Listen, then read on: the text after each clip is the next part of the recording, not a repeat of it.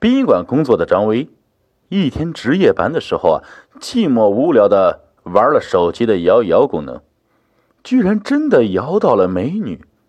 可是电话打过去，传来的是一个凄厉的请求放他出去的哭声。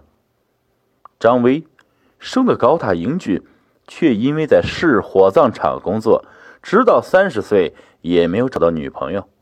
很多女孩一听他的职业，立刻吓得是花容失色，掉头就跑。看着周围的同学好友都相继恋爱、结婚、生子，张威啊，真是满心的羡慕，还有嫉妒恨。到了后来，他已经对结婚不抱什么希望了，但却心有不甘。要知道，他这三十年连个女孩的手。嗨，都没牵过呢。手机摇摇的出现，拯救了张威。他通过这一功能，已经成功发展了 N 段一夜情。虽不能解决终身大事，却也能啊了解寂寞之苦。这天，张威值夜班，半夜睡不着，他又习惯的拿起手机摇了起来。没想到，竟摇出了一个名叫恋红尘的漂亮女妹子，而且距离自己只有二百米。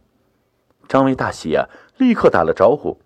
没想到对方很爽快的接受了他的请求，并主动搭讪，索要他的手机号码。女孩子如此主动，张威啊，还是第一次遇到。他兴奋的一翻身坐起来，忙不迭的将自己的手机号码发给了对方。可是号码刚发送出去，张威却突然想到了一个极其严重的问题：这个时间，在方圆一公里内都没有人家居住的，更别说啊，在火葬场附近，怎么会有一个年轻漂亮的女孩子？该不会……正在这时啊，他的手机突然响了起来。毫无心理准备的张威吓得一个机灵，有些恐惧的瞪着电话，犹豫着到底要不要接。电话固执的响着，对方好像下定决心，如果他不接，就一直打下去。最后啊，张威迟疑的按下了接通键，手机里传来一阵嘶嘶啦啦的声音。中间夹杂着一个女人断断续续的尖利声音：“我要出去，让我出去。”然后，信号突然中断了。张威骇人的举着手机，满脑子只有一个念头啊：自己摇到鬼了。两百米开外，那不是骨灰存放室的位置吗？看着这个女孩用的名字“恋红尘”，分明是留恋凡间，不想去投胎呀。他说让自己放他出去，可能是魂魄被困在骨灰盒里出不来了吧。本来胆子就不大的张伟啊，真是越想越害怕。更让他恐惧的是，那个女鬼似乎缠上了他。几分钟后，手机又响了起来，依旧是那个号码。这次张威可不敢再接了，而是手忙脚乱的关了机。接下来几个小时，张威蜷缩在值班室的床上，全身的神经都绷得紧紧的，耳朵敏感的竖立着，捕捉着来自周围最细微的声音。寂静中，似乎真的不时有若有若无的女人声音飘进他耳中，那声音。遥远、缥缈、虚无，仿佛来自地狱。张伟不由头皮发麻，冷汗顺着背脊流淌下来。这一夜，对张威来说，漫长的好似过了几个世纪。当天边终于透出一点太阳的微光，他便迫不及待的从床上跳下来，直冲出门。回到家后。神经骤然放松下来的张威，只感觉头重身轻啊，浑身一点力气都没有，在床上躺了整整一天，晚上还发起了低烧。与他合租的小刘下班回来，看到张威这个样子，关心的问他怎么了。张威啊，有气无力的讲述了自己的见鬼经历。小刘听了，却不以为然，说：“瑶瑶啊，有时定位并不准确，别胡思乱想了。你在火葬场工作还不知道啊？这世上哪来的鬼呀？”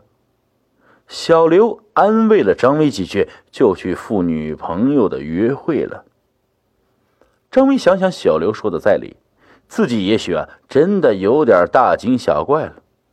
为了消除心中的疑惑，张威决定给那个号码回个电话，问一问到底怎么回事。可回应他的却是一个机械重复的女声：“对不起，您拨的号码是空号。”这件事看来真不是定位误差那么简单啊！明明发着烧的张威，竟无端惊出一身冷汗来。然而。事情并没有结束。昏昏沉沉、正做着噩梦的张威被枕边的手机铃声惊醒。他闭着眼睛摸索着，拿起手机接通，放在耳边：“你刚才给我打电话了。”电话那端传来一个女人阴冷嘶哑的声音。张威一惊，这才想起。看看来电号码，这一看不要紧，直吓得他魂飞魄散，瞬间是睡意全无。来电的号码正是昨晚那个自己摇出来的女鬼。你你你到你到底要怎么样？张威上牙打着下牙，结结巴巴的，几乎说不出一句整话。你害得我好惨，我不会放过你的，女鬼。满含幽怨的说，然后就挂掉了电话。张威再度通拨，回应他的依旧是：“对不起，您所拨打的号码是空号。”连惊带吓的张威大病了一场。病好后啊，张威鼓了好几次勇气，想要去上班，最终都失败了。他仿佛患上了火葬场恐惧症，所以辞职成了他唯一的选择。离开火葬场的张威，求职之路走得并不顺利。每次填写求职简历时，别人看到他前工作经历，都投来一种异样的目光。几经辗转，几经辗转，张威才被一家小公司收留，成了一名业务员。薪水低的交了房租啊，就所剩无几了。想要多赚钱，就得拼命的跑业务。有时张威啊，会不由自主回忆以前那段清闲又富足的生活，也偶尔问自己，是不是后悔当初的决定。直到有一天，张威在街上偶遇从前的同事。闲聊的过程中，前同事提起了一件事情。张威值班遇鬼的那天下午，快下班的时候，有一个名叫方静的女孩赶来祭奠她过世的母亲。当时骨灰存放在门卫，恰好有事离开了，方静就直接走了进去。门卫不知道里面进了人，回来后便锁门下班回家了。方静。被锁在了漆黑的地下室，叫天天不应，叫地地不灵。陪伴他的是一排排死人的骨灰盒。更让他害怕的是，这里的手机信号非常不好。他打了几个电话，全都是对方一接起来就掉线了。半夜时分，绝望的方静无意识的摇动了手机。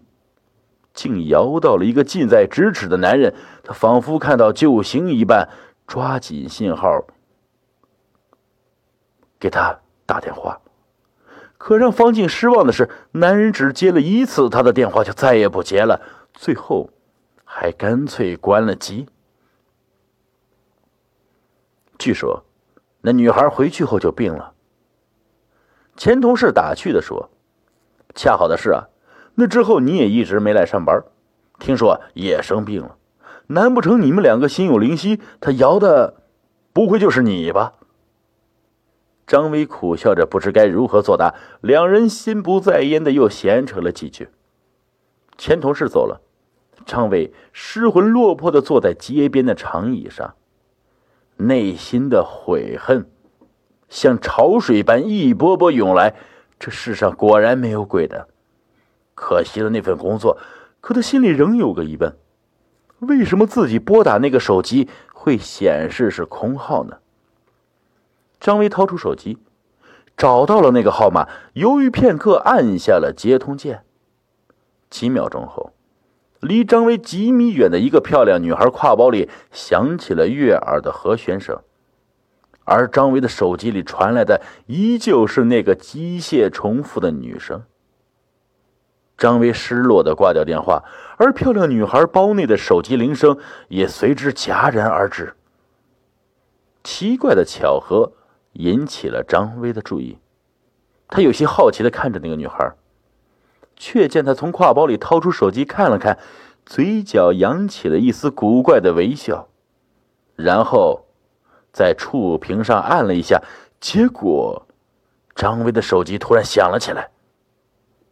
张威惊异的接通手机，却见那个女孩忍着笑，故意压着嗓子问：“你刚才给我打电话吗？”“是的。”张威挂断手机，起身走到女孩跟前。女孩吓了一跳，愣愣的看着他。“你是方静吧？知道吗？你害我丢掉了工作。”张威沮丧的看着女孩说。可你害得我一连几个月都不敢关灯睡觉。方静看着他，咯咯咯的笑着说：“他那甜美可人的笑容融化了张威心中的怨气。”他的语气缓和下来，指着手机问：“那个空号是怎么回事？”方静已经笑弯了腰，他喘着气说：“难道你没有听说过有一个手机铃声吗？”一年后啊。张威与方静举行了婚礼，婚礼上有人起哄，叫张威讲讲恋爱的过程。张威神情颇为复杂，甜蜜中又夹杂着一丝苦涩。他沉默了半晌，最后仅欲言又止的说了一句：“我这个媳妇呀，是我用手机摇一摇，摇出来的。”